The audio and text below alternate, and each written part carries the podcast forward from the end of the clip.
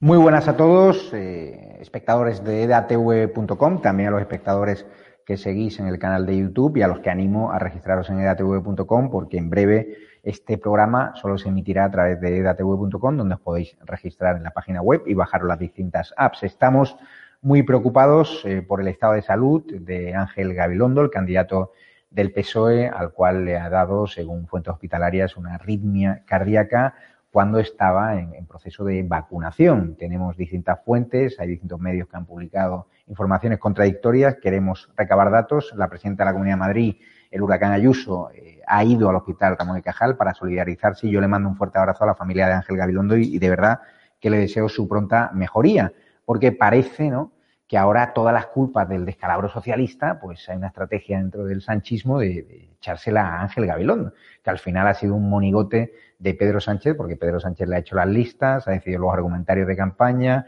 la primera parte de la campaña ha decidido absolutamente todo y cuando vio los trackings internos, sondeos internos, pues Iván Redondo le dijo, oye, quítate de la foto, apareció el último día del mitin electoral de cierre de campaña, pero poco más. Esto es un problema, es un descalabro del sanchismo y empieza a hundirse. El Titanic sanchista, porque hoy publica Voz Populi, que empieza ya el fuego amigo, empiezan ya las noches de cuchillos largos, y Adriana Lastra, la portavoz del PSOE en el Congreso de los Diputados, dispara directamente contra Iván Redondo, que ya sabemos también que, no, que se lleva muy bien con el aparato del partido, con Ábalos, con lo cual ya hay fuego cruzado y esto va a acabar mal, hasta el punto de que el secretario general del PSOE madrileño, José Manuel Franco, que fue delegado del gobierno del PSOE en Madrid, el gobierno en Madrid, el que permitió ¿no? esas manifestaciones del 8M, ha decidido dimitir. También Ángel Gabilondo ha renunciado a su escaño. Susana Díaz desafía también ¿no? a Pedro Sánchez y dice que acepta esas, esas primarias, le da una estocada, pero parece ser que el barco sanchista, como digo, empieza a agrietarse y amenaza con hundirse.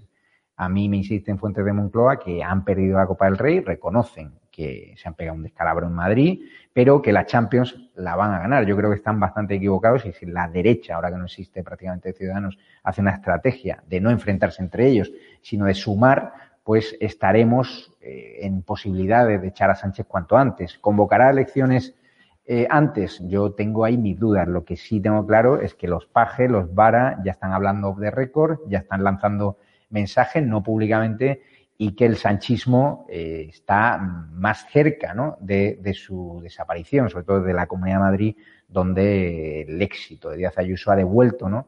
la alegría y el impulso a un Partido Popular que estaba alicaído, sobre todo después de esa moción de censura donde Pablo Casado no estuvo del todo correcto con Santiago Abascal. También vamos a hablar de Pablo Iglesias, de Podemos, que también es otro estercolero que empieza a llenarse, ¿no? A llenarse de puñaladas traperas, la número 3 de, de, Podemos, de las listas a la Comunidad de Madrid, también atacado a Iglesias. Y vamos a hablar del, también de la jubilación dorada de Pablo Iglesias, de cuánto va a cobrar, de cuánto guardaespaldas le va a, acompañar. Y mañana vamos a publicar en exclusiva una información sobre el Pirracas, ese delincuente que ha custodiado el chalet Galapagar. Conocemos a qué se dedica ahora y esa información nos la han trasladado, la hemos estado consultando con los abogados y mañana la publicaremos en exclusiva en edatv Saludo ya a la mesa, Andrés Duranto, ¿qué tal estás? Cristina Seguí, que acaba de presentar su libro, Carlos Cuesta, director adjunto de OK Diario, Isabel San Sebastián, Muy buenas. De, Muy buenas. y escritora de éxito. Carlos, empiezo por ti, que no he podido preguntarte por tu opinión por la salida de Pablo Iglesias. En OK Diario habéis sido, junto a Estado Alarma, vosotros lleváis más tiempo que nosotros, por supuesto, pues prácticamente el medio que le ha plantado cara de forma más contundente y visceral a Pablo Iglesias, el medio que ha recibido más ataques a nivel judicial, a nivel mediático. Cuando conociste su salida de la política, ¿resoplaste o ahora temes que va a hacer más daño desde esa tuerca de Roures que preparan, esa millonaria tuerca, bueno, que en la arena política? Es decir, ¿dónde va a ser más peligroso Iglesias ahora? Vamos a ver, mm, yo el miedo que tengo ahora es a que sea peligroso otro que herede lo que él es, lo que él ha hecho y la misma ideología. Y me estoy refiriendo a Íñigo Errejón. Vamos a ver, yo, Pablo Iglesias, yo creo que es una persona que él mismo ha ido labrando paso a paso su, su fin. Es decir, es una persona que tiene como principal enemigo a sí mismo, él considera enemigo a toda persona que no piense como él, su verdadero enemigo es, es él y su inmenso ego. Es un ególatra, es un egoísta, es un egocéntrico, todo lo que empiece por ego se le queda corto, ¿no?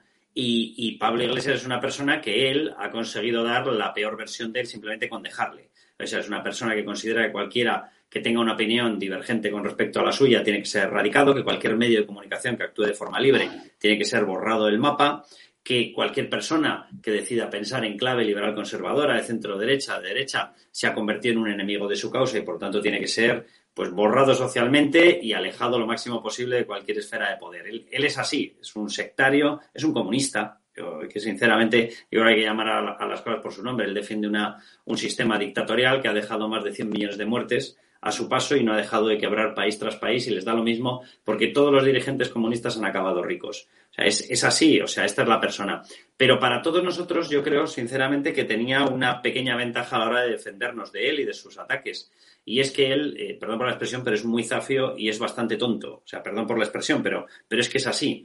Y él ha permitido que en el fondo pues vayamos sacando todas sus barbaridades, viendo todas esas frases de ahora me voy de cacería, a por los tertulianos de derechas, que son todos tontos, que no sé qué. Bueno, pues él, él era así. Yo no me, no me quiero ir a una huelga general dejándome mi Kalashnikov en casa. Frases de las suyas que nos ha permitido ir desvelándolo. Y luego es una persona con una ansia de dinero brutal, lo cual nos ha permitido pues seguirle el rastro, publicar que efectivamente recibió dinero de la narcodictadura venezolana a través de una cuenta en las islas en las islas Granadinas. Bueno, pues nos ha permitido desvelar al personaje. A mí lo que me da miedo ahora es que esa misma ideología es exactamente la misma que defiende Íñigo Barrejón, con, con, la desventaja para nosotros a la hora de defendernos de que su carácter liberticida lo esconde mucho mejor. Es una persona que sí. sabe disimular, tiene menos egolatría, eh, sabe manipular el partido y manipular a gente sin que se le note tanto. Y a mí esa es la parte que me da eh, cierto miedo a partir de ahora, porque sé perfectamente que el Partido Socialista va a blanquear sus alianzas diciendo este no es como Podemos y va a intentar ponerle en un brete al Partido Popular de decir si tú te apoyas en Vox, tú eres el único que te apoyas en la polarización, esta famosa historia. Entonces, yo espero que nadie caiga en esa trampa. Vox es un partido plenamente constitucional y democrático. Ni más Madrid defiende un mantenimiento de la Constitución, ni muchísimo menos. Y desde luego su plan oculto es el mismo que el que tenía eh, el Podemos de Pablo Iglesias. No dejan de ser cara y cruz exactamente lo mismo. Y a mí me da miedo porque sé perfectamente que Íñigo Rejón es más hábil para camuflar su comunismo. Vamos a conectar en directo y luego volveremos al tema de Podemos. Eh, en el hospital Ramón y Cajal está nuestro reportero Josué Cárdenas, que ha estado toda la tarde informando. Josué, hay mucha información que se está publicando, contradictoria. ¿Qué ha pasado según fuentes del hospital Ramón y Cajal con el ingreso hospitalario de Ángel Gabilondo, eh, que espero y deseo de corazón, además porque a pesar de que estamos en las antípodas ideológicas, me parece que ha sido una persona honesta, ha renunciado a su escaño y le están tratando de echar no ahora todos los males cuando ha sido realmente una campaña diseñada por el presidente del gobierno, una derrota del, del sanchismo. ¿Qué ha pasado con la arritmia cardíaca? ¿En qué momento se ha producido? ¿Tras la vacunación? ¿Durante? Antes hay muchas dudas y hay medios que están publicando informaciones contradictorias. Bueno, pues Javier, mucha tranquilidad en este hospital Ramón y Cajal. Hemos podido hablar con el director general que ha salido a darnos unas declaraciones y nos ha hablado desde la cautela, desde que debemos de estar tranquilos porque Ángel Gabilondo está bien, está estable, está en la unidad de observación del apartado coronario de este hospital Ramón y Cajal y que, sobre todo, nos ha asegurado que no tiene nada que ver con la vacunación. El candidato socialista se acercó esta mañana con un malestar general, se puso la vacuna que le correspondía y después tuvieron que, pues eso, ingresarle porque parecía que tenía algún problema a nivel de corazón, pero descartaban absolutamente el tema de la vacuna. También hemos hablado con Isabel Díaz Ayuso, que ha tenido la amabilidad de llegar hasta aquí, la primera y la única de las políticas que han llegado. Nadie del Partido Socialista, lo recalcamos, nadie del Partido Socialista ha venido, sino la presidenta Díaz Ayuso para mostrar su cariño y, a pesar de las diferencias políticas, pues estar ahí. También ha estado el padre Ángel, el famoso eh, cura que, bueno, pues es bastante afín a Gabilondo, pero tranquilidad porque Gabilondo está estable. Pues luego conectaremos contigo, Josué eh, Cárdenas. Muchas gracias. Isabel San Sebastián, un apunte. Nadie del Partido Socialista. ¿Cómo es la política? Le lanzan a los leones a un candidato que te puede gustar más o menos, pero Ángel Gabilondo no es mal tipo. O sea, yo he hecho reportajes con él, he hecho entrevistas, ideológicamente estamos en las antípodas, pero dentro del PSOE actual, dentro del sanchismo, es de lo poco que se salva y me da mucha pena que el hombre esté ingresado y que no haya ido el presidente del gobierno, el que le ha puesto ahí y el que está tratando de endosarle su derrota, que es la derrota del sanchismo. Pero que no ha ido nadie, ni el presidente del gobierno ni ningún compañero del partido, eso es miserable. Eso, es directamente miserable. Y el PSOE no era así. Esto es sanchismo, esto no es socialismo, es sanchismo. Porque si algo tenía el Partido Socialista era era que a los suyos los protegía. Cuando cesaban, no dejaban a, nadie tirado, ni, a ni a sus apoyos mediáticos, ni mucho menos a sus, a sus militantes y a sus dirigentes. El PSOE era un partido que siempre salvaba, que siempre rescataba a los suyos, a diferencia del PP, que hacía más bien lo contrario. Pero es que el sanchismo ha convertido el, socialismo en, un auténtico detritus de sí mismo. y va a terminar muy mal, porque cuando, te, cuando cabalgas un tigre, lo normal es que el tigre te devore. El sanchismo está cabalgando varios tigres, está cabalgando a Podemos, está cabalgando a Esquerra Republicana, está cabalgando a Bildu, a los herederos de ETA, y va a acabar devorado por los pies, va a acabar comido vivo. Madrid ha sido el aperitivo de cómo va a terminar el sanchismo a nivel nacional. Yo no tengo absolutamente ninguna duda. El final de Sánchez va a ser muy, muy, muy malo. De momento, en Madrid, el pobre Gabilondo, a quien yo lo publiqué en ABC, desde su propio partido le hicieron luz de gas durante toda la campaña.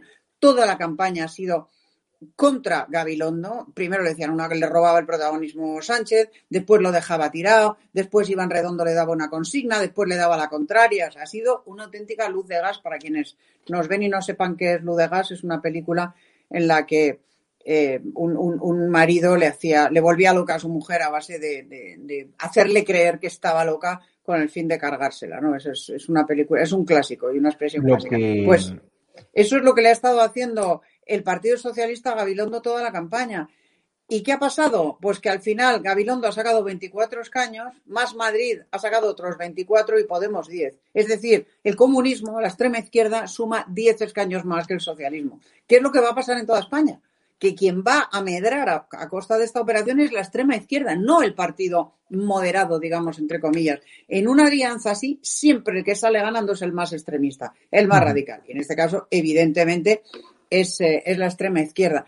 Yo comparto con Carlos que, que mm, Errejón es más peligroso que, Iglesias, porque es menos fanfarrón, porque es menos ególatra, porque es más inteligente, más prudente.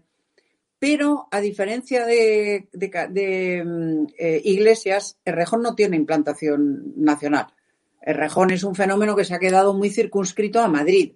Y en la oposición, pues tampoco te luces mucho. Puedes tener tu minutito de gloria en las sesiones de control parlamentario, pero el líder de la oposición de la Asamblea de Madrid, pues tampoco es una persona. Y en el Congreso está él solo. Que sea capaz de convertir eh, más Madrid en más España en un fenómeno eh, nacional, yo tengo, tengo mis dudas. Tengo mis, eh, mis dudas. a mí me preocupa. Eh, Ángel Dulanto, es que empieza a saltar por los aires el Partido Socialista, empieza por Madrid, además hay muchas ganas, con ganas, hay mucha gente con ganas de revancha, como Antonio Miguel Carmona, que lo hemos invitado a venir, pero no ha podido estar aquí. Es decir, ha dimitido eh, José Manuel Franco, fue delegado al gobierno en Madrid durante la manifestación del 8M por los resultados, secretario general del PSOE de Madrid. Eh, Ángel Gabilondo renuncia a su escaño y a mí me cuentan fuentes del Partido Socialista, sobre todo en Extremadura y en Castilla-La Mancha, que hay ganas de cargarse al sanchismo y de que haya ahora una rebelión interna. De hecho, Adriana Lastra también ha empezado a disparar, según Voz Populi, contra Iván Redondo, que no es que tenga muy buena relación ni con Adriana, ni con Carmen Calvo, ni con José Luis Ábalos. Es que es un poco lo que hemos hablado otras veces, que es que este PSOE no es el verdadero PSOE. esto se ha convertido, como ha dicho Isabel y Carlos, pues eh, en sanchismo. Entonces, el problema que a mí lo que me extraña es que durante tanto tiempo muchos militantes del PSOE han estado callados. Eh, yo seré muy pesado con el tema de Bildu, pero gente que han estado matando, como han estado matando a gente del PSOE, que tengas que ver que tu partido está pactando para sacarse unos presupuestos con asesinos en serie, es que es totalmente absurdo. Entonces, no entiendo cómo no ha habido, porque en Italia pasó con el Partido Socialista, empezó a salir a Margarita, empezó a salir distintos partidos. Y aquí los varones o no han tenido memoles, porque rime con, con varones y no decir otra cosa, o, estaban esperando a esto. A lo mejor estaban esperando con paciencia y con más inteligencia y más estrategia a que hubiese una hecatombe como la que ha habido. Y, y, además tienen otro enemigo vecino, que como bien han dicho tanto Isabel como Carlos, que es el Rejón. A mí Milhouse me da mucho miedo. Porque a mí también. puede captar mucho voto del PSOE porque es mucho más moderado, no dice barbaridades, no le puedes ver como el que, aunque luego está en la rico taberna y es como el otro, pero es mucho más pacífico, ha empezado a vestirse mucho mejor que cuando iba a la universidad. O sea, es como la imagen del listo de la piscina macarrilla y el niño Es como cuando, cuando Bildu cambió, cuando Batasuna cambió de marca. O sea, una marca blanca, ponen logos, ¿no? el, colorcito verde, todo muy bonito, pero al final lo mismo. Y el problema es que hay mucho votante del PSOE que no sabe a quién votar, porque es lo que ha pasado en Madrid. ¿A quién votas? O sea, por supuesto Ayuso, que ha combinado economía con salud, pues y han atacado, pues, y visto en Madrid, pues han dicho, esta está defendiendo Madrid y, nos ha salvado a todos, entre comillas. Pero es que a quién vota a nivel nacional uno del PSOE. es que no tiene a quién votar. La pregunta, Cristina Seguí, es hoy cuenta Voz Popular, Adriana Lastra ya le ha dicho a distintos cuadros eh, que Iván Redondo se ha cargado el partido. Es cierto que habrá un grito que, corre. Iván Redondo, yo he podido conocer, según fuentes próximas, que, que está tranquilo, que es habitual, ¿no? Que cuando hay un descalabro, una derrota, pues hay mare magnum. Pero ¿tú crees que esto va a ir más allá? ¿Que va a tener que verse obligado Pedro Sánchez a adelantar elecciones? Porque es cierto que su bancada mm, sanchista la tiene muy controlada en el Congreso de Diputados. Yo llevo diciendo desde hace un año que sí. Yo llevo diciendo desde hace un año que además tenemos, hay una cosa que no tenemos en cuenta, porque evidentemente el contexto político, el foco político está en otro sitio, la pandemia fundamentalmente, pero sigue existiendo Cataluña y sigue existiendo la ofensiva eh, y la, la, problemática de un gobierno que se tiene que constituir con las CUP y que las CUP va a poner el mismo requisito que le puso a Puigdemont y que le arrimó al abismo eh, en su momento. Y yo creo que eso va a ser por fechas, por romanticismo separatista, eh, el próximo mes de octubre, donde todo se le va a complicar mucho a Pedro Sánchez y que sobre todo va a ser una excusa perfecta para que pueda celebrar unas elecciones anticipadas porque no creo que el contexto autonómico de Madrid sea el mismo que, el nacional. Yo creo que el Partido Socialista, el votante del Partido Socialista, va a volver a votar a Pedro Sánchez. Ahí soy mucho más escéptica sobre, sobre mm, el que denomina Milhouse y que más que por pacífico eh, llega o parece más inofensivo por su apariencia de chiste, porque parece un personaje de chiste, eh, es un tipo que tiene mucha hemeroteca, ¿no? Eh, admirando al comandante Chávez, eh, diciendo que los venezolanos comen cinco veces al día y que es el paradigma de la democracia y es el becas black. Es decir, yo, sinceramente, aparte no tiene una valía política ni, ni carismática, eh, más allá de eso, ¿no? Carlos Cuesta, tú que conoces eh, también al, PSOE más españolista, que has publicado informaciones, ¿no? En tu trayectoria, pues, de gente muy cercana a Vara, de gente muy cercana a Paje, es decir, dentro del PSOE hay un ala que, es, que está indignada con lo que está pasando. ¿Estás viendo cómo ya se están revolviendo, cómo estas armas ya están vamos, eh, mirando, ¿no? Ya o disparando, tratando de apuntar a Pedro Sánchez, o todavía ves el ambiente tranquilo? Fíjate, yo ahí el, PSOE más españolista o español o constitucionalista, como cada uno lo queramos llamar, eh, realmente es el que considero que en estos momentos está echando ya patadas el Partido Socialista. Eh, la gente valiente y, defensora de una socialdemocracia, pero plenamente compatible con la Constitución y, honorable y, defensora de España, eh, hoy mismo ha recibido un varapalo y les han roto el carné en sus narices a Nicolás Redondo y a Joaquín Leguina. Esa, es la parte que yo considero más españolista, eh, la parte de Paco Vázquez, que él mismo eh, se tuvo que acabar marchando y acercándose a Ciudadanos en su momento, la parte de Eligio Hernández, es decir, aquellos a los que ellos han golpeado con contundencia, la parte de Corcuera. Yo, sinceramente, a los que ahora dicen que están quejosos y culpan a Iván Redondo, no les falta razón. Pero, oiga, es muy sencillo esto. Eh, usted, señor eh, Guillermo Fernández Vara, usted, señor Emiliano García Paje, tienen una serie de diputados que se sientan. Ya sé que los diputados en mm. España representan a toda la soberanía nacional, no corresponden a una comunidad autónoma, pero esa gente, disciplinariamente y jerárquicamente, están bajo sus órdenes. Los que corresponden de ese Congreso de Diputados al Partido Socialista de Extremadura o al Partido Socialista de Castilla-La Mancha o al partido, eh, en el caso de Lambán, al Partido Socialista de Aragón o en el caso de Susana Díaz, al Partido Socialista de Andalucía. Corresponden jerárquicamente y tienen una relación de dependencia jerárquica de cada uno de sus líderes. Así que si quieren acabar con esto, si quieren acabar con los pactos del Partido Socialista con los proletarras, con los comunistas, con los golpistas, con los separatistas, lo tienen tan fácil como coger a su gente y decirle, mirad, majos, eh, si volvéis aquí respaldando estos acuerdos del PSOE, aquí no volvéis. Y por lo tanto no vais a tener nunca jamás cargo dentro de este territorio y dentro de mi federación del Partido Socialista. Ni uno solo de ellos lo han hecho. O sea, vaya por delante esa explicación, porque a mí me hace mucha gracia esta historia de los Emiliano García Paje, que permanentemente deslizan. Yo no estoy de acuerdo con. ¿No está de acuerdo? Pues actúen, actúe en consonancia. Usted, y no nosotros, tiene capacidad para torcer el rumbo de este Partido Socialista. Si no lo hace, usted es cómplice y connivente con lo que está haciendo este Partido Socialista. Ahora, que si se empiezan a apuntar algunos al carro de yo soy el siguiente y tengo el ticket de la carnicería para el momento en el que caiga este señor, eso sí. Y el primero de ellos, yo creo que es precisamente Emiliano García Paje. Es decir, hay un grupo de personas que nunca jamás se levantarán para frenar lo que está haciendo, la barbarie en la que está convirtiendo a su propio partido Pedro Sánchez, pero sí quieren estar los siguientes en la lista de espera. Dice, oiga, que el turno era mío, ¿eh? Si este señor cae, que quede constancia de que yo no lo respaldaba. Y claro, algunos le recordaremos y le diremos, ¿no lo respaldaba? Pues sus diputados le respaldaban a base de bien, ¿eh? Cuando usted negociaba con Bildu la derogación de la reforma laboral, usted estaba ahí y no dijo nada, ¿eh? Cuando usted negoció el acercamiento de los presos, usted estaba ahí y no dijo nada. Cuando usted permitió que salieran los golpistas a pasear como les daba la gana y hicieran campaña, usted no dijo nada. Cuando usted vio cómo se soltaba, porque se va a acabar soltando a los etarras en el País Vasco, forma parte de los acuerdos, usted no dijo nada. Y usted lo podía haber frenado en el Congreso de los Diputados. Ahora, que están ya empezando a jugar y están empezando a posicionarse en ese maravilloso baile que tienen los partidos cuando alguien empieza a oler ya a que le sobrevuelan los buitres, pues sí, y yo, sinceramente, y lo digo abiertamente, eh, ojalá termine de caer Pedro Sánchez y ojalá que el inicio de lo que acaba de, accionar Isabel Díaz Ayuso en la Comunidad de Madrid acabe tumbando a todo el Partido Socialista Nacional. Isabel San Sebastián, ¿ves posibilidades de que esta revuelta, que ya empezamos a ver cómo se está gestionando, con filtraciones a Vox Populi, Adriana Lastra cargando contra Iván Redondo, en los próximos días pues va a haber un tsunami de informaciones parecidas ¿Crees que Pedro Sánchez se va a ver obligado a adelantar elecciones para apaciguar el motín, para apaciguar el, huracán Ayuso o va a tratar de aferrarse a la Moncloa con tal de mantener el colchón a toda costa?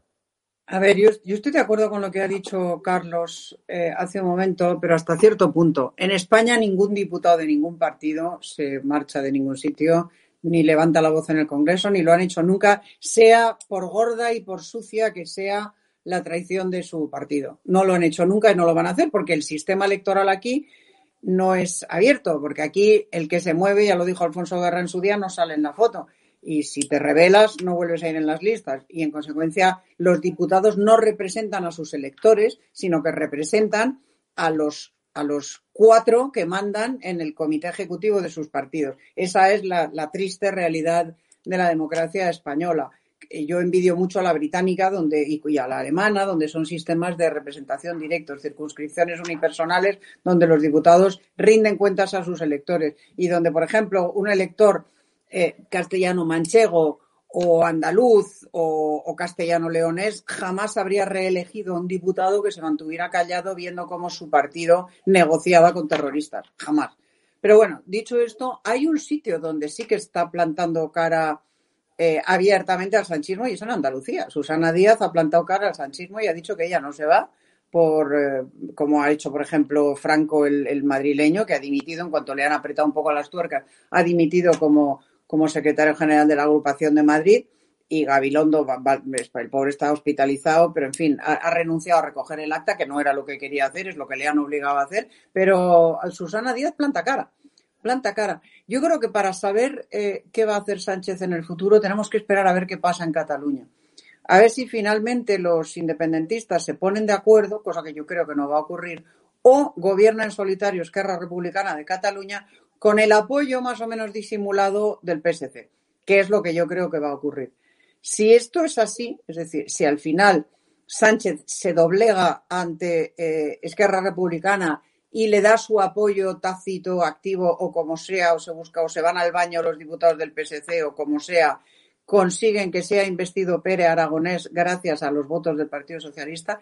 Entonces eso habrá que interpretarlo en clave de que Sánchez se aferra a la poltrona, eh, mantiene Frankenstein, eh, mantiene la legislatura mientras pueda, se aferra al poder y agota su, su, su, mandato. Y luego, pues ya veremos lo que pasa. Yo creo que lo que pasará será que se pegará un bofetón monumental. Pero si en Cataluña el PSC sale al rescate de Esquerra, que es lo que yo creo que va a ocurrir, esto significará que no hay adelanto electoral y que Sánchez aguanta lo que pueda y a quien Dios se la dé, San Pedro se la bendiga. Eso es lo que yo creo que va a pasar. A, a Susana Díaz, que le planta cara a Pedro Sánchez, el PSOE andaluz está muy revuelto y vamos a ver cómo acaba la cosa. Vamos a escucharla.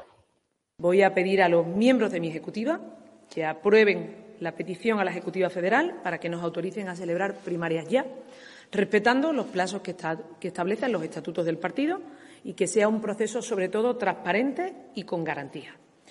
Hubiese preferido que primero se hubiese hecho un debate sobre las ideas, sobre los proyectos, un debate sereno, reflexivo, que hubiera permitido participar a muchos ciudadanos, a mucha gente de la izquierda andaluza y que hubiera permitido que se incorporaran nuevas ideas. Y una vez diseñado el proyecto, primero las ideas, después las personas.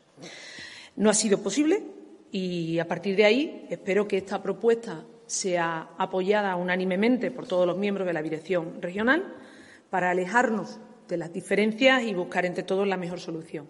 No hay más salida que la unión. Recuperar ese partido que tiene que ser el PSOE de Andalucía, de altura de miras, sin empujones, que los empujones nunca llevan a nada bueno.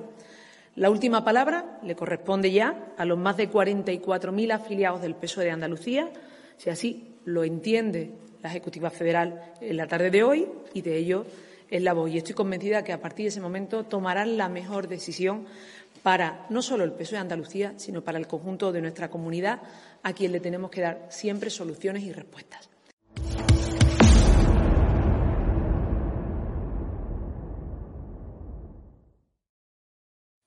Andrés Dulanto, ¿ves a Susana Díaz con fuerza y con empuje como para revolucionar el, el PSOE, como para hacer lo que ya intentó, ¿no? Contra Pedro Sánchez. Su Hombre, es que está en la federación más grande porque todos sabemos que el PSOE andaluz tenía el, la sangre de, del músculo del PSOE a nivel España.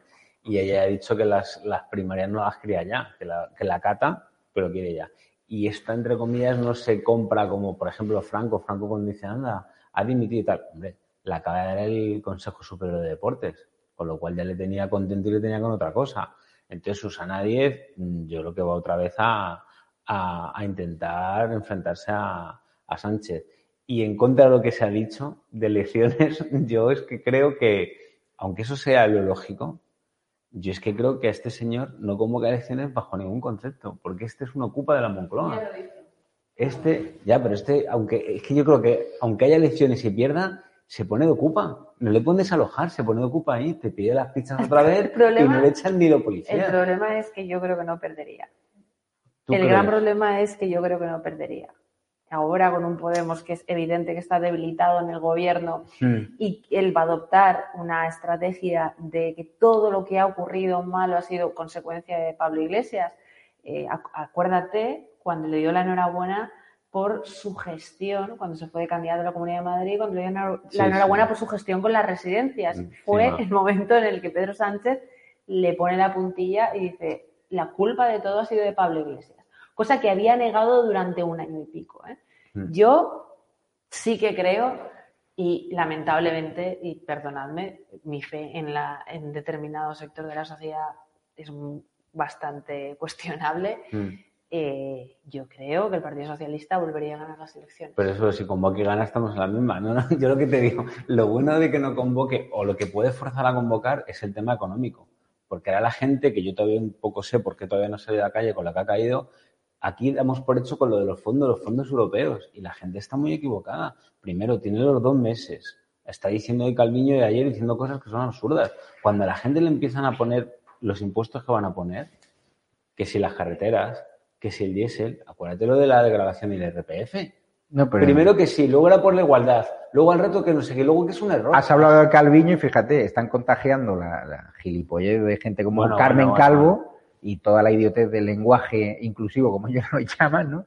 A la propia Nadia Calviño, que yo no sé cómo va a salir eh, de esta, con la trayectoria, gran trayectoria profesional que tenía en el ámbito comunitario. Fíjate, ha caído hoy ese lapsus, empresas y empresos. Vamos a escucharlo.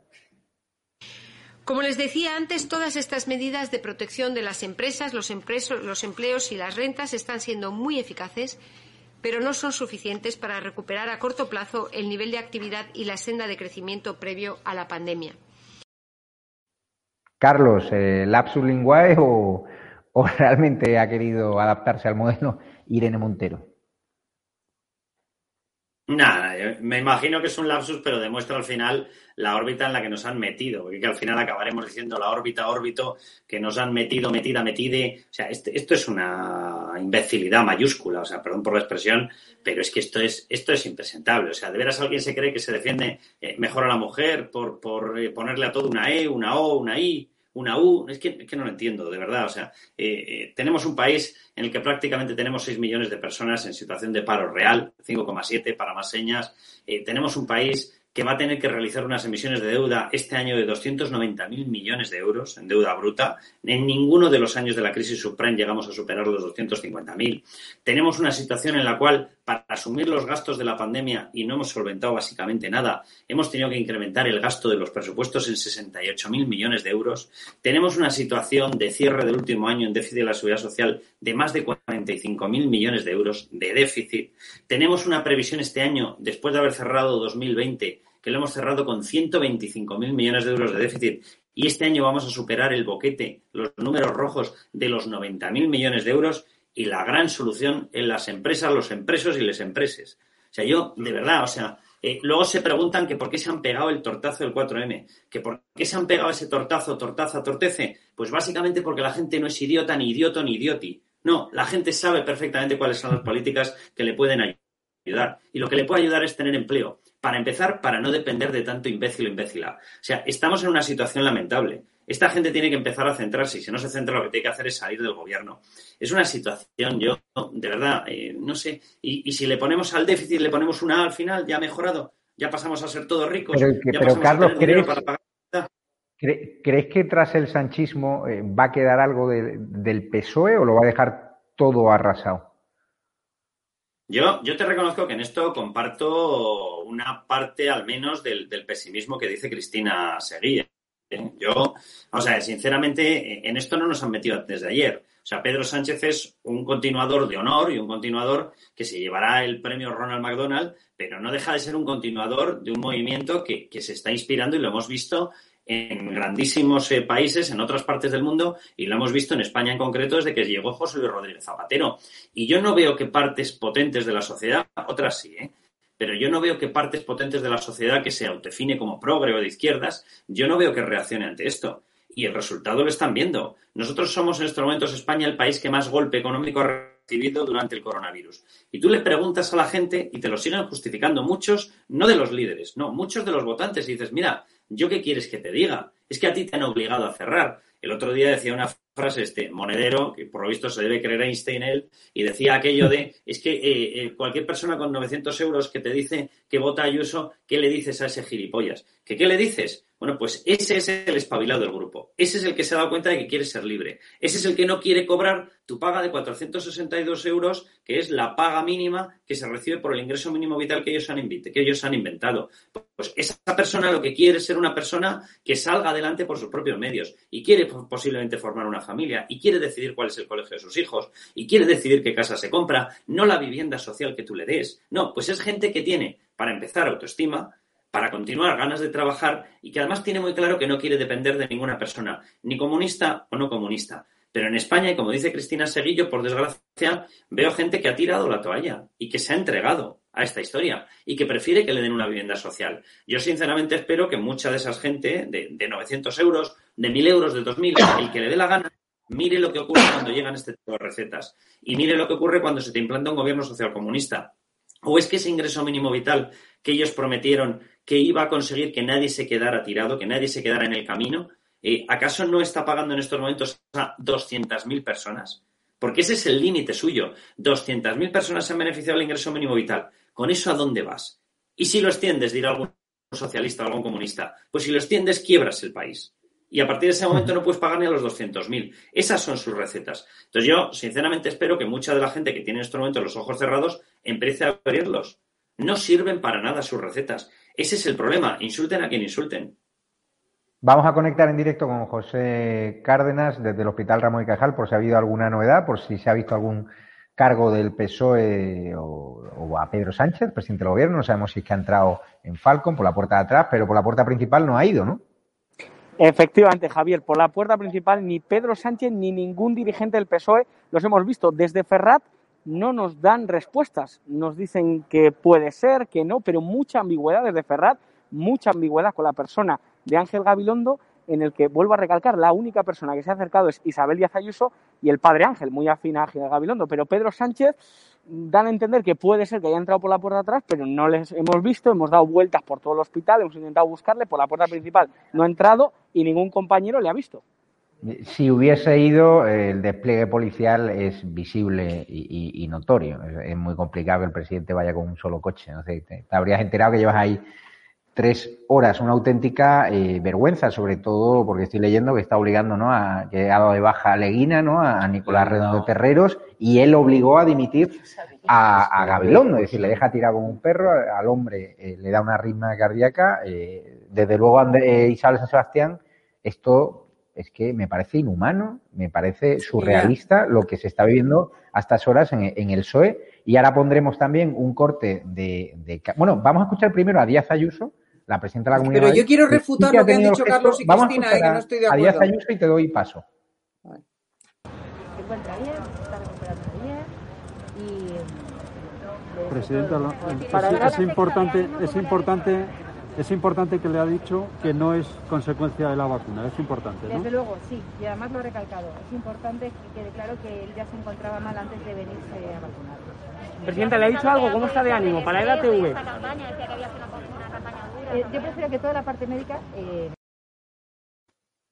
Isabel San Sebastián, ella sí ha tenido la deferencia, sí, fíjate, una presidenta de la Comunidad de Madrid con la que está cayendo eh, después de, arrasar en Madrid, que tiene la agenda hasta arriba, pues sí que ha, tenido unos minutos para ir a visitar a Ángel Gabilondo, todo un, gesto que los que conocemos a Isabel Díaz sabemos que, le honra y que sabíamos que lo iba a hacer.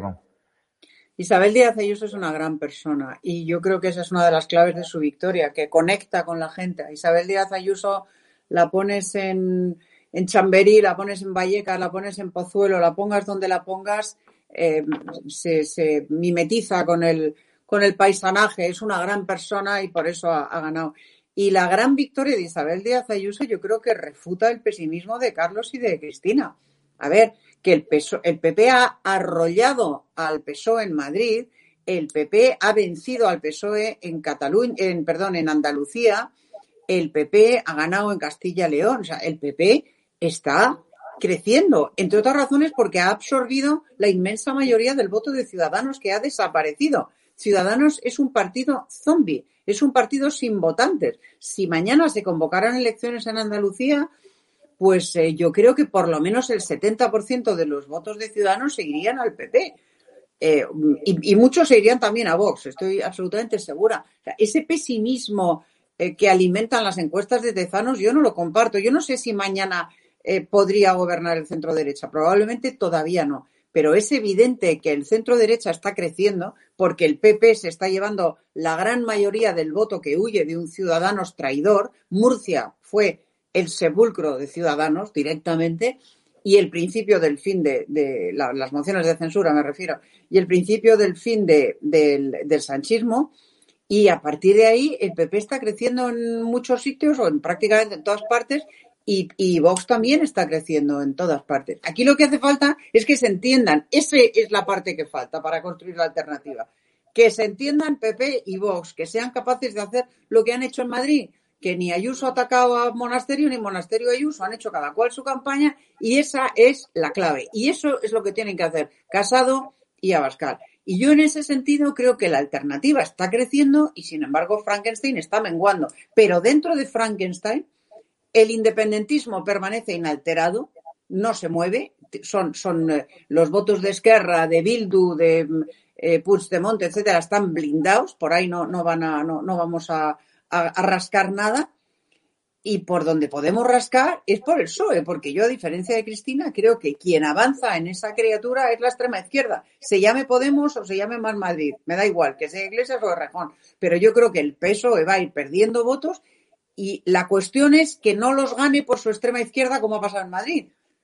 Que, lo, que esos votos se vayan, eh, se vayan hacia, algunos por lo menos, se vayan hacia el PP, pero que el PSOE en este momento es un partido perdedor, yo de eso estoy convencida. Pero absolutamente convencida. Claro PSOE... No a lo mejor dentro de un mes ni dentro de dos, pero como se va a quedar en la Moncloa y se va a atornillar a la poltrona, para cuando convoque elecciones, a poco que Pepe y Vox hayan sido capaces de armar esa alternativa, de hacer lo que han hecho Isabel Díaz Ayuso y Rocío Monasterio en Madrid, yo creo que los días de Frankenstein están contados. Lo que está claro que el PSOE va a cuesta abajo y sin freno, sobre todo si está sacando a pasear estos días a una señora que no sabemos si ha perdido la cabeza, que es Carmen Calvo, ayer vinculó el triunfo de Díaz Ayuso al, al fascismo, lo comparó, ¿no? Con Hitler, sin mencionarle exclusivamente, pero que bajo esa bandera de la libertad fue lo que vino a decir y llegó el, el, fascismo, llegaron los campos de concentración y hoy vuelvo a decir una chorrada, ¿no? Que Isabel Díaz Ayuso ha ganado por los estados de ánimo de, de provocados por la pandemia. En primer lugar, todos los gobiernos que financian el movimiento boicot, desinversiones y sanciones, el llamado movimiento BDS, financiado por Irán, financiado por Palestina, etcétera, etcétera, y tan, eh, la que le gusta tanto a Pablo Iglesias, es financiado también por el Partido Socialista. 58 ayuntamientos del Partido Socialista han declarado la guerra al Estado de Israel, diciendo que no se puede contratar empresas de origen israelí. La Diputación de Valencia también recibió una condena por esto. Es decir, antisemitas son ellos, los nazis, la extrema izquierda, todo esto son los que declaradamente son anti. Por lo tanto, que se vaya callando la señora Calvo. Y yo que siempre comparto tanto los análisis de, de, de Isabel y que en buena medida también comparto en esta ocasión, lamentablemente eh, tengo que diferir. O sea, en Cataluña el PSOE ha crecido, en la comunidad valenciana unas encuestas muy recientes y no precisamente del CIS le dan a la izquierda una suma del 59% de los votos. Lamentablemente se ha insultado muchísimo a los madrileños y esto ha sido una consecuencia eh, muy directa, los resultados de las elecciones, a todo eso, pero eh, sinceramente eh, antes ha hablado Carlos de, Zapatero, es una continuidad de todo aquello. Zapatero, en un momento dado, y creo que incluso un poco antes, eh, tiene muy claro el 30% de votos se alcanza con el Partido Socialista, primer partido de la izquierda, partido de gobierno, con toda la balconada separatista de comunidades autónomas donde el separatismo, por culpa de la educación y por culpa de la ley DON, es cada vez más eh, preponderante. En Baleares, en Comunidad Valenciana, en, eh, en eh, perdón, en Cataluña. En el País Vasco, evidentemente, no tiene mucho que hacer porque está bien y está el PNV.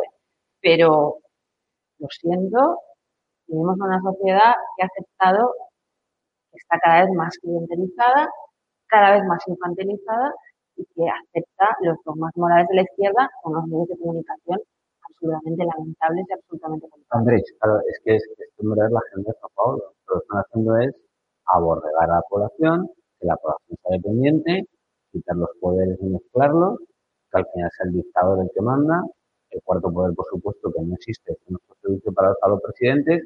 El problema es que yo sí soy optimista porque yo creo que la gente, tarde o temprano, se empezará a dar cuenta como ya se está empezando a dar cuenta en Madrid. O sea, porque antiguamente cuando uno del PSOE no estaba de acuerdo con lo que estaba pasando, con muchos abstenía. Y sin embargo ahora han votado al PP. ¿Por qué? Porque han visto los resultados y porque han visto que, la presidenta que ha hecho, pues está cercana a la sociedad, ha dicho de que ha ido a ver a Gabilondo. Pues si le han mandado flores a la, pues acordáis la, la chica esta que rompió aguas y luego fue a votar, pues se le han mandado unas flores sin saber a quién había votado y sin nada. Unas flores, un ramo y una carta de ella diciendo, eh, haces honor a la democracia, eres un ejemplo para todos. Esas pequeñas detalles, esas pequeñas cosas, cuando lo tienes con los hosteleros, cuando lo tienes con sectores generales, y ya está viendo y no sé en qué medida daba, que los hosteleros están yendo a reunirse con, con el presidente del gobierno y no ha habido manera, porque está toda la agenda a después de las elecciones. Vete a las patronales. Ojo con las patronales, tengo los eh, pide Isabel Sebastián eh, paso. Isabel, perdona. sí, es que, es que mm, a ver, mm, insisto, yo no sé si mañana hubiera elecciones, si ganaría el Partido Socialista o no, lo ignoro. Pero lo que ha pasado en Madrid es muy significativo, muy significativo. El PSOE ha perdido el 10 puntos de suelo, de su suelo histórico. Nunca había bajado del 26% y se ha quedado en el 16%. Eso es muy representativo. El PSOE perdió Andalucía después de 40 años de hegemonía en Andalucía. En Cataluña ganó por los pelos, porque en Cataluña, como fenómeno único en España, sí absorbió el voto, buena parte del voto que huyó de Ciudadanos pero en Cataluña la victoria del PSOE no le va a servir para nada. Y las próximas elecciones, quien no quiera que gobierne el independentismo, se buscará otro partido. Porque es evidente que el Partido Socialista no va a gobernar en Cataluña. Va a gobernar Esquerra Republicana. La cuestión es con quién, pero va a gobernar Esquerra Republicana, eso es seguro. Entonces, yo no comparto ese análisis pesimista. Yo creo de verdad que el Partido Socialista está fugándosele votos a expuertas está perdiendo apoyos a expuertas y va a pagar muy caro en el conjunto de España su traición a, la Constitución y su deplorable política económica, que es que ahora nos van a poner peajes en las carreteras, en todas las autovías. Que es que el dinero.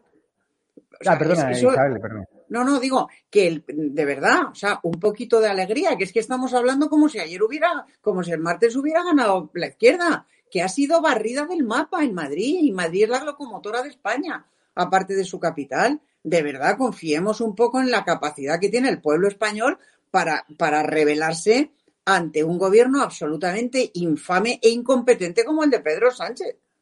La salida de la política de Pablo Iglesias tenía truco, ya sabéis que va a cobrar esa indemnización de más de 5.000 euros y también sabemos hoy que mantendrá la seguridad interior al menos dos años más. Nueve escoltas, Carlos Cuesta, ¿no? Así también me voy yo de la política con más de 5.000 euros al mes que no pueden disfrutar todos los españoles, mintiendo, porque él en campaña dijo la sexta se iba a quedar como diputado en la Asamblea de Madrid, y ahora vemos que está preñando su retiro dorado, su exilio dorado en el imperio televisivo de Roures, aunque me dicen que está tieso y muy perseguido por escándalos, pero está claro que va a vivir mejor ¿no? que la política. Bueno, él, él, él siempre ha vivido la política. Yo creo sinceramente que aquí hay dos tipos de políticos. Eh, uno, que no debería llamarse político, la, política es la gestión de la polis y cuando tú quieres gestionar la polis es porque buscas algo bueno para la polis, es decir, para los administrados, no para ti.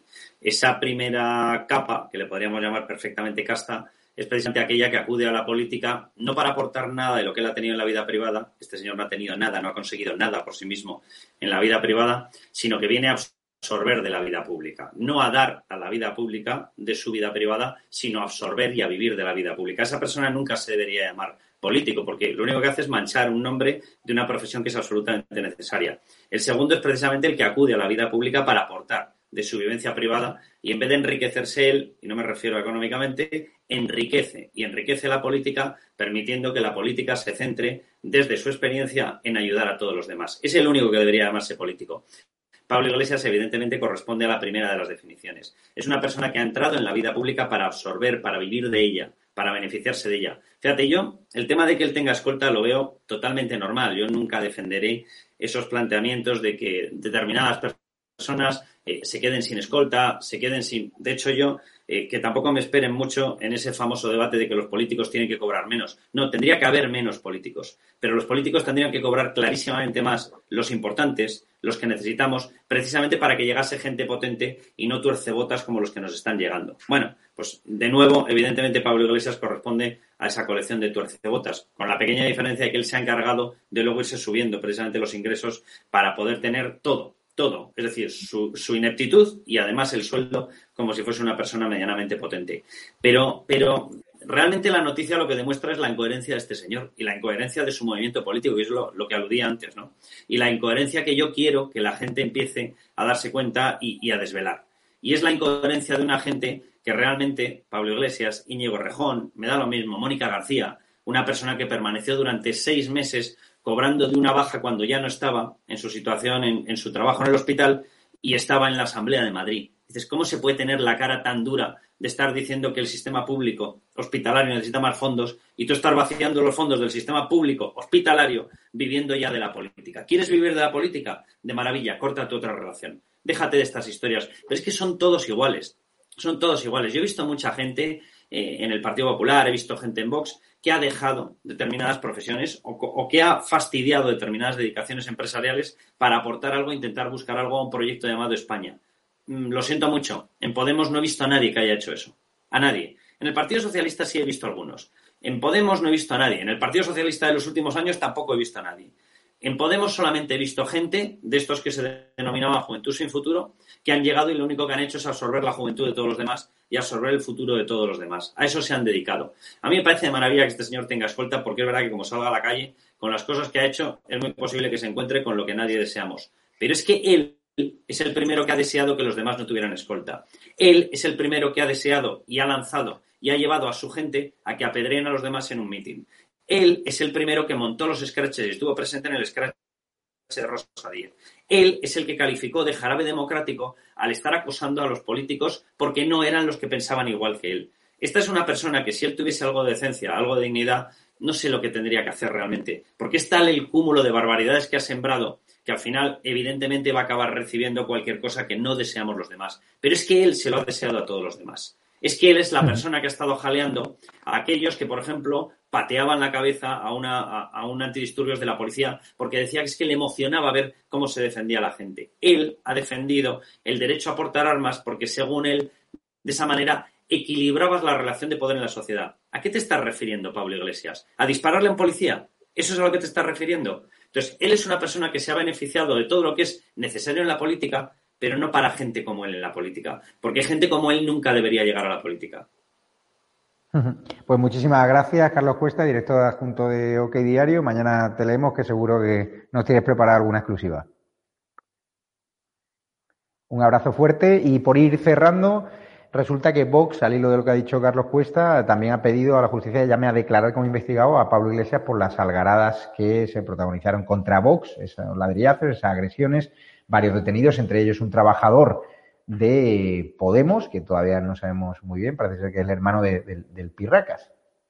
Bueno, eh, hablamos el domingo pasado en el TSI de cuáles son las vinculaciones de, esta gentuza con eh, una organización criminal calificada eh, por la policía como organización criminal eh, y, y, a la que pertenecen estos tipos amparándose en el deporte de una forma absolutamente falaz. Pero yo creo que las responsabilidades van incluso más allá de Pablo Iglesias eh, y más allá de, de, esta gentuza, ¿no? Y yo creo que la tiene la subdelegada de, de gobierno en la Comunidad de Madrid con carne del Partido Socialista que dio orden a algún mando policial mucho más político que policial de que aquellas calles eh, no se cerraran, ¿no? Eh, vamos, pero esto eh, será. Y se supone que mandó dos. Voy a, voy a despedir a Isabel San Sebastián. Eh, Isabel, no sé si está por ahí. Sí, allí estoy. Te, eh, veremos a Pablo Iglesias eh, pagando por toda esa incitación al odio, por toda esa no, banalización de la violencia, por no estar detrás, porque haya empleados suyos detrás de esa violencia callejera contra Vox. No sé si le veremos en la cárcel, de eso tengo más dudas, pero ya le hemos visto pagar. Ha salido por la, puesta, por la puerta trasera y de manera vergonzante. Y si su proyecto televisivo va a ser una copia de lo que ha hecho su amigo y lacayo Cintora, pues ya ves cómo va a terminar Cintora, con un 6% de audiencia en Radio Televisión Española, o sea, bajando incluso la peor audiencia media de televisión española de su historia. Eh, yo creo que ya está pagando Pablo Iglesias. El ciclo político de Pablo Iglesias ha terminado y su ciclo, su ciclo de protagonismo también ha terminado. Ha sido muy breve y, va a terminar muy mal. Y yo, yo no le deseo a nadie llevar escolta, yo la he llevado 11 años y no se lo deseo a nadie pero como decía Carlos, y estoy de acuerdo, se ha ganado a pulso y se ha buscado a pulso eh, el, que, el, que el que no puede ir a muchos sitios, o sea, el que cuando ponga los pies en muchos bares o en muchos restaurantes o en muchos locales, le silben, le chiflen, le insulten y le, y le, y le lo cual no, no aplaudo, yo no lo haría jamás y no me gusta, pero es que este individuo ha ido por la vida así, de chulo, insultando a todo el mundo, faltando a todo el mundo y dándonos lecciones de, sobre el bien y sobre el mal desde hace muchos años. Y se ha ganado a pulso el, el, el, la, la, inquina de mucha gente. Así que, bueno, que le mantengan los escoltas porque le van a hacer falta. Hoy hemos estado allí en, en Vallecas, Vitoki les ha estado preguntando a, a, los vallecanos qué opinan de la salida de política de Pablo Iglesias y sobre todo de la jugosa indemnización de más de 5.300 euros que va a cobrar por haber renunciado ¿no? a ese escaño en la Asamblea y por haber salido ¿no? como vicepresidente del Gobierno. Le corresponde eso, eh, así está la ley, pero tiene un cabreo los vallecanos que no veas. Te despido ya, Isabel San Sebastián. Un Muchas abrazo. Gracias. Hasta la semana que viene. A ti. Resulta, vamos a ver un vídeo relacionado con este salario que va a percibir ¿no? en concepto de indemnización eh, Pablo Iglesias y cerramos el programa y de tu respuesta ahora va a depender mi voto. ¿Vas a revocar con carácter retroactivo todas esas pensiones vitalicias que tienen esa gente que ya no se merecen cobrar porque ya no trabajan para el Estado, porque ya no son presidentes ni son ministros? Nosotros los que nos merecemos eso. ¿Lo vais a revocar?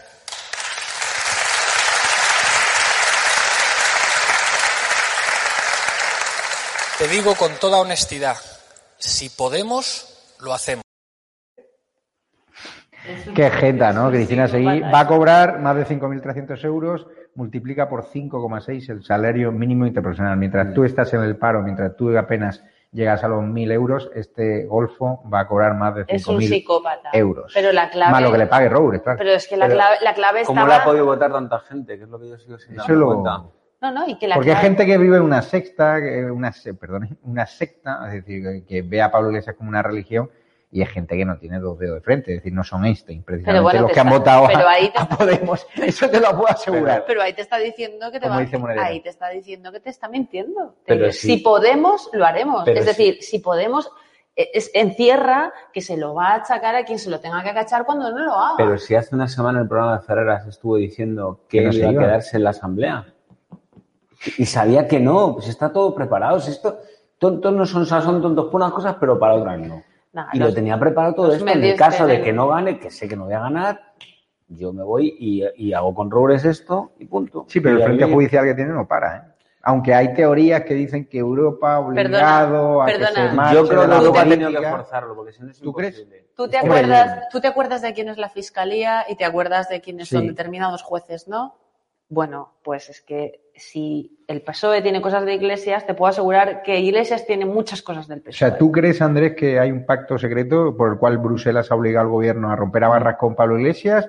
¿Han o ha habido- montado este teatro a cambio de dejarle en paz en sus líos judiciales? ha habido una discusión de dos machos alfas y entonces Pedro Sánchez le habrá dicho, mira, es que vas a pasar a la historia, no como dijiste en Italia, que fuiste el comunista, que la, la democracia europea es el que más alto también ha llegado, que lo sacó el otro día Correo de la Sera, creo, el tío echándose medallas. Vamos a ver, es que vas a pasar como los comunistas de Grecia. Es que a lo mejor no nos llegan los fondos por tu culpa. Es que la gente se que va a llegar el dinero de ahí. No va a llegar ni a final de año.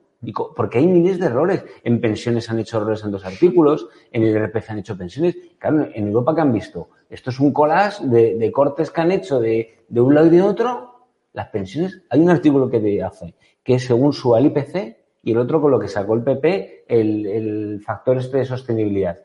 ¿Vamos a setas o vamos a Rolex? No, porque han cortado, pegado lo han mandado y quieren hacer una especie de plan E, como hizo Zapatero. Y Bruselas, ¿no? Entonces yo creo, pero es mi opinión, que no tengo fuentes en este sentido, que han tenido que forzar la salida. Porque con lo egoísta que es, renuncias a ser vicepresidente a irte a salvar un partido en Madrid.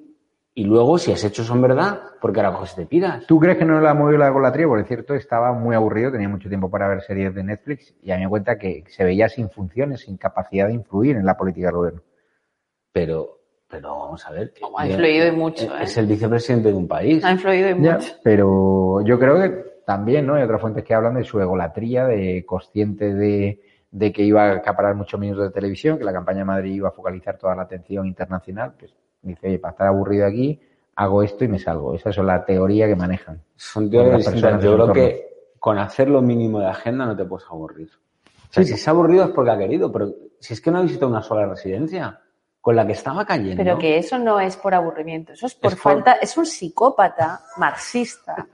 Y, y no hay de las residencias porque los abuelos le, le dan joden. igual. Es que acuérdate lo que dijo con no lo le de da Leguina y eso. No le da Que hay igual. que quitarlos de en medio. No le da igual. Cuando, cuando le hizo la entrevista este, el, ¿cómo te- la vanguardia, ¿cómo se llama? Este, ah, no me acuerdo. ahora. Sopena.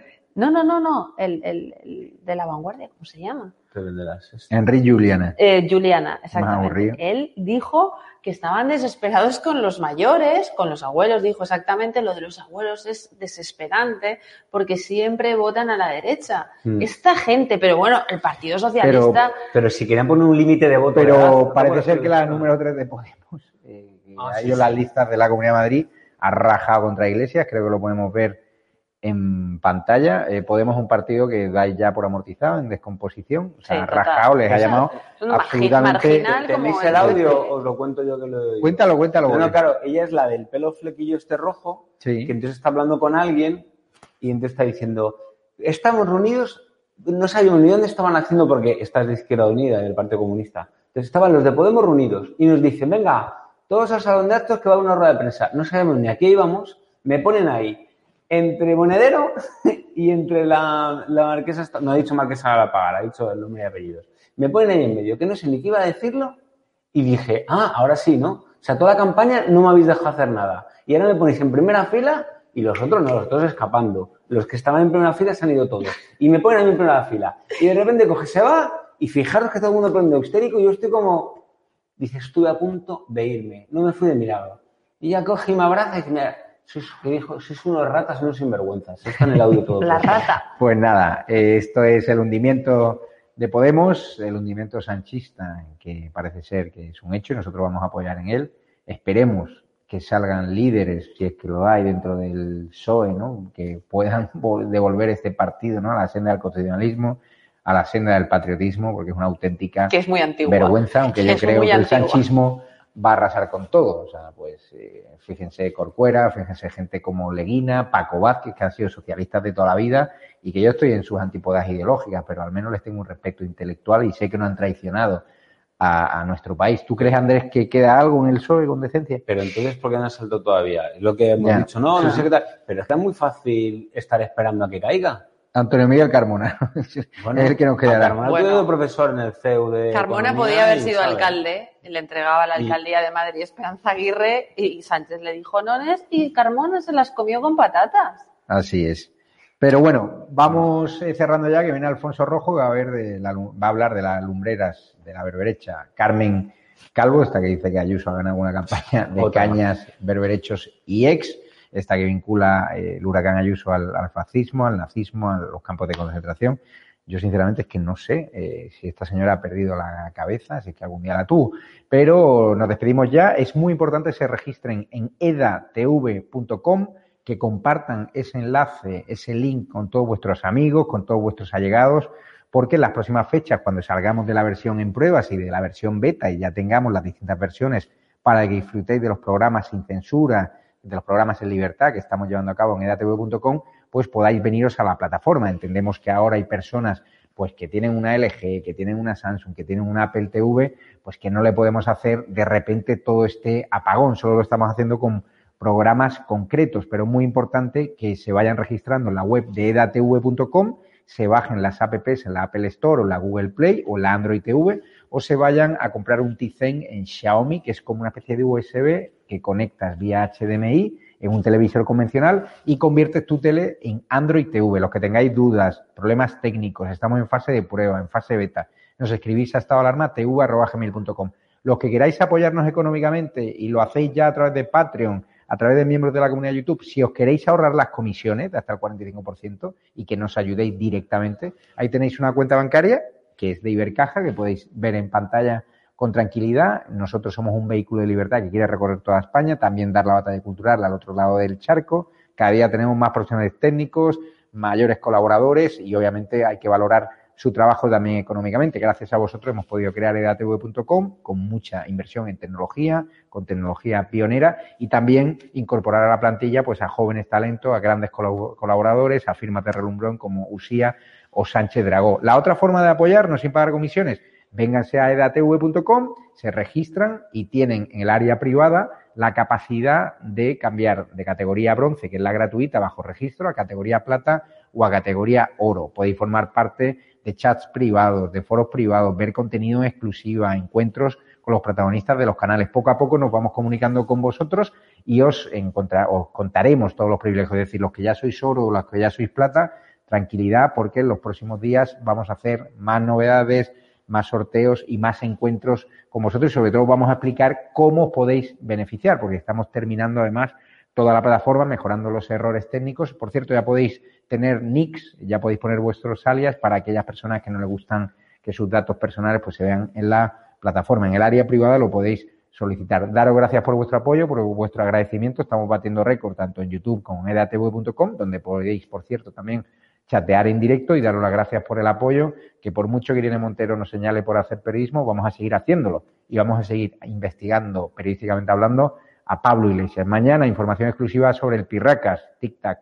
Vamos a enterarnos a qué se dedica ahora. Un abrazo fuerte, el delincuente de Pablo Iglesias. Cuidaros. Os dejamos con Alfonso Rojo y con Hugo Pereira, que después, además, ha hecho una radiografía de quién es el hombre que susurra a Isabel Díaz Ayuso, Miguel Ángel Rodríguez, el cerebro de toda la estrategia política de Isabel Díaz Ayuso. El huracán que ahora mismo ha puesto contra las cuerdas al sanchismo no solo en la Comunidad de Madrid, sino a nivel nacional. Un abrazo fuerte.